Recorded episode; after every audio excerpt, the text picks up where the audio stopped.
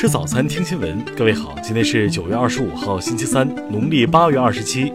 新阳在上海问候您，早安。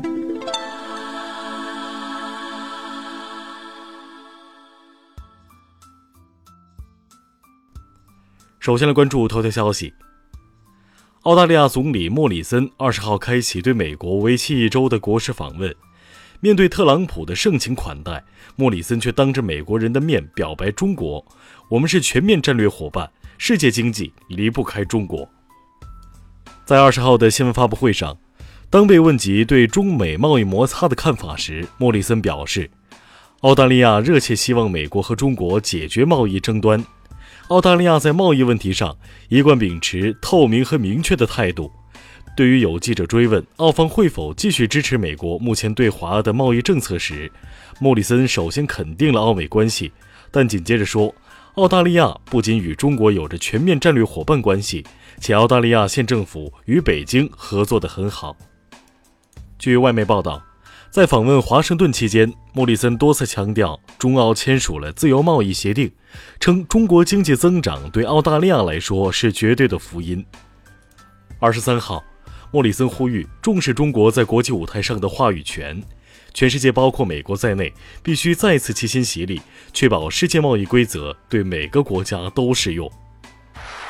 听新闻早餐知天下大事。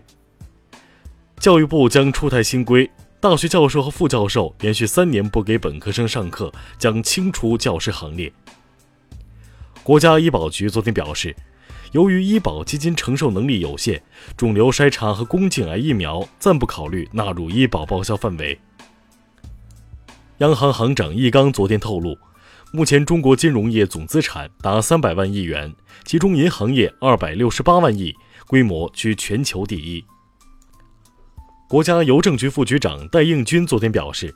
我国目前快递业务量稳居全球第一，对全球快递业务增长的贡献超过百分之五十。交通部消息，二零一八年末，我国铁路营业总里程达到十三点二万公里，这个数字比一九四九年增长了五倍。高铁通车里程达二点九万公里，居世界第一。国家发改委消息，二零一八年，我国居民人均可支配收入比一九四九年实际增长五十九点二倍，居民人均消费支出比一九五六年实际增长二十八点五倍。居民消费支出中，实物支出比重降到百分之三十以下。财政部部长刘昆昨天表示，一至八月份新增地方政府债券两万八千九百五十一亿元，发行进度比去年提高了三十四个百分点，预期在九月底前将全部完成发行。二零二零年开始。中国的高中毕业生可以凭高考成绩直接申请德国大学本科，不需要先在国内大学入学注册。下面来关注国际方面。二十四号，英国最高法院裁定首相约翰逊下令议会休会的决定不合法。约翰逊表示，他不同意，但将尊重最高法院的裁定。韩国国家情报院二十四号表示，朝鲜最高领导人金正恩可能于今年十一月访问韩国。此前，金正恩和韩国总统文在寅共进行了四次会晤。韩国总统府青瓦台称，美国时间二十三号下午，韩美领导人在纽约举行会晤，双方称愿意改变与朝鲜的关系，结束敌对状态。英国《太阳报》二十二号独家披露，英国首相约翰逊和美国总统特朗普同意以闪电般的速度，在明年七月以前签署英美双边贸易协定。联合国秘书长古特雷斯二十三号宣布，叙利亚政府与反对派就宪法委员会组成达成协议，宪法委员会有望在数周内开始工作。菲律宾暂停与英国等十八个国家的政府间贷款及援助谈判，以回应这些国家此前在联合国人权理事会投票支持发起针对菲律宾打击毒品行动的人权调查案。美国民主党发布新标准，提高十一月辩论参选人门槛，竞选人需要在符合民主党全国委员会要求的民调中达到百分之三的支持率，之前的支持率要求是百分之二。俄罗斯媒体披露了俄军无人机部队的最新进展，称俄军将组建第一支无人侦察机分队，未来将装备俄罗斯研制的最新型无人机。下面来关注社会民生。二十二号有监控显示，一名身着蜂鸟配送背心的外卖小哥，在北京某小区电梯内连续向电梯按键面板吐口水。蜂鸟客服对此回应称，将核实此事，或派专员处理。陕西安康一网名为“任性的女子不戴头盔骑车载朋友”，其中一人拍视频称交警在哪里，并上传网络，被网友举报。最终，两人被罚款警告，并协助交警执勤一小时。近日，义乌一位在酒吧做兼职的女生爆料，有男子要其好友微信被拒，被狠甩巴掌、踢踹臀部。目前，警方已介入调查。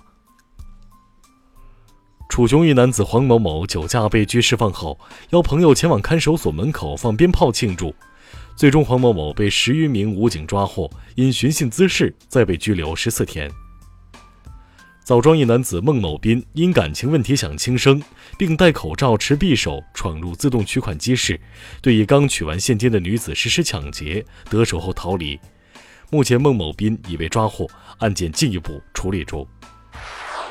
下面来关注文化体育。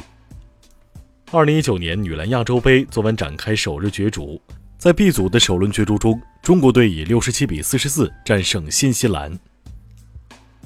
二零一九年女排世界杯第八轮角逐昨天展开，中国女排以三比零击败肯尼亚，豪取八连胜。